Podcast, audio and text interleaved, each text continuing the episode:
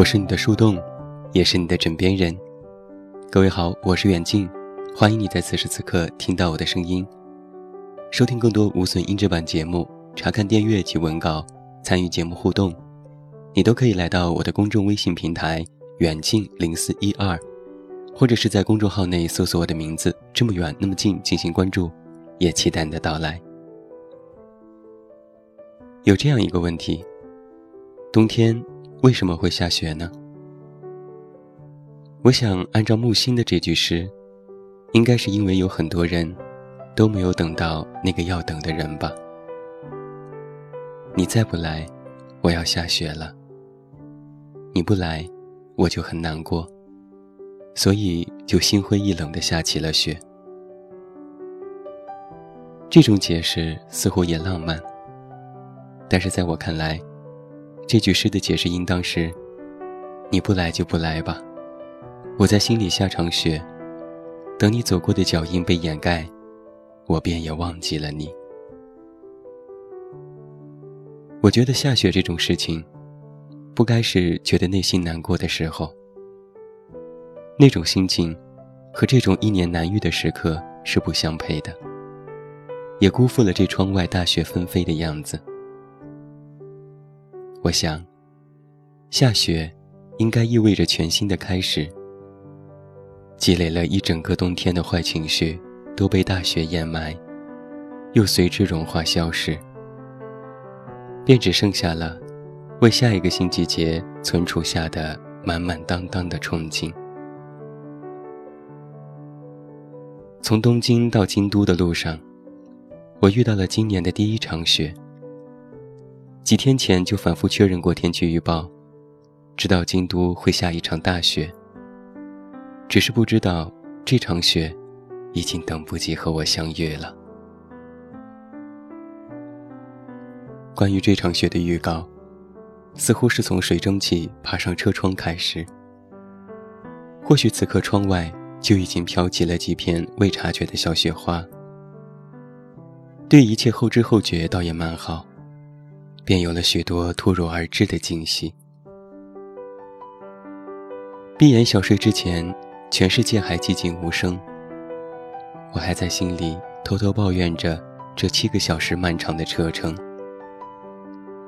而在睁开眼睛之后，车窗外的世界，便是这铺天盖地而来的大雪。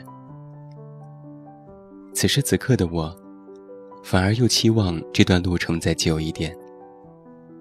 因为不知道，下次与这大雪相遇又是何时。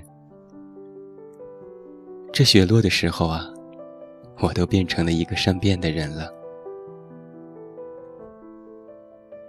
此时，这个冬天不再只是阴冷潮湿，一场雪，温暖覆盖了整个季节。在异国他乡，看见这场大雪，先是想起的。反而是那些古老的诗词，脑海里深藏的，是与雪有关的诗句，都一字一句的与眼前的景象重合，好像小时候语文课背诵过的诗词，似乎就是为了此刻，在那些课本上生硬的印刷字体，此时都成为了眼前的所见之景。原来。这些千百年之前的诗人们，也曾经见过我此时所见之景。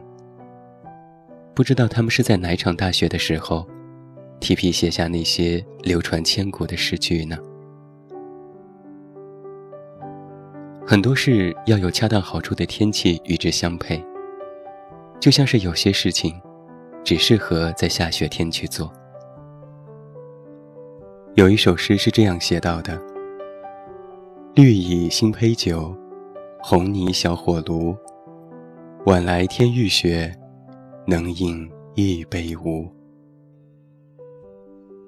诗人和朋友围坐在红泥砌成的小火炉旁，火光微弱，但是刚好照亮相对而坐的两人的面容。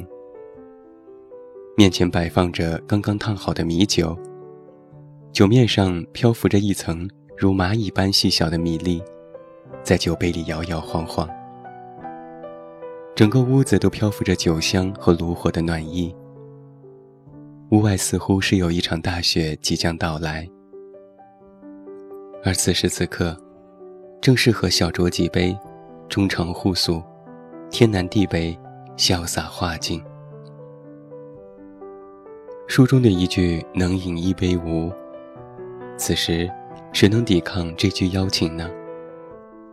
只愿捧起酒杯，伴着窗外的风声雪声，将人生当中的甘甜也好。苦涩也罢，都一饮而尽了。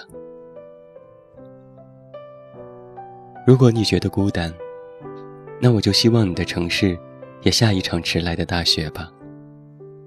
脖子上绕上两圈围巾，记得挑你最喜欢的那条，将整个人都包裹在厚实的外套里，穿一双暖和的鞋子，就这样踩着雪出门吧。出门去看一下这个下过雪之后的热闹世界。街角的那家兰州拉面，依旧冒着白色的热气，只是门前多了许多只进进出出的黑色脚印。如果运气好，你恰巧可以遇到一个卖烤红薯的大叔，在雪地里踩着脚，手里捧着一个滚烫的烤红薯，呼呼地吹上几口气。小心翼翼地咬上一口，嘴巴里是烫口的温度，心里也多了几分热腾腾的感觉。路过学校门口，到处奔跑着因为下雪天气早早放学，却留恋在校门口打雪仗的小孩子。或许对下雪的喜爱，就是萌发于儿时，下雪时便可以早早放学的期待。有人说，北方的冬季总是太漫长了。假如没有几场大雪，冬天就显得太过孤寂和寒冷。而一场雪的到来，让那些平凡至极的日子，都格外的可爱。我曾经看过一个非常有意思的结论：跟你说下雪的人，都是爱你的人，因为他一直都在想你。只是终于找到一个理由对你说：“我在想你。”就像是那句话中所说的一样：“今晚的月亮真美。”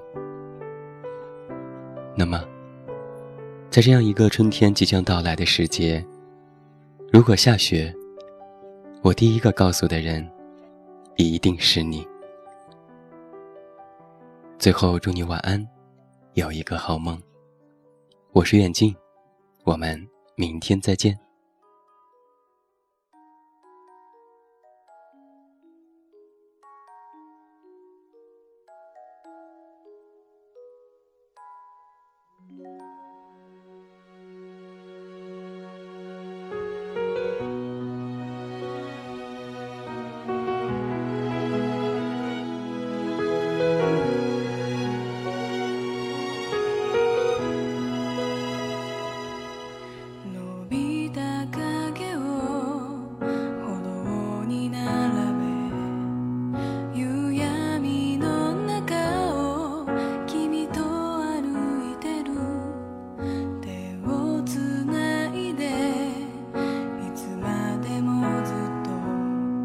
そばに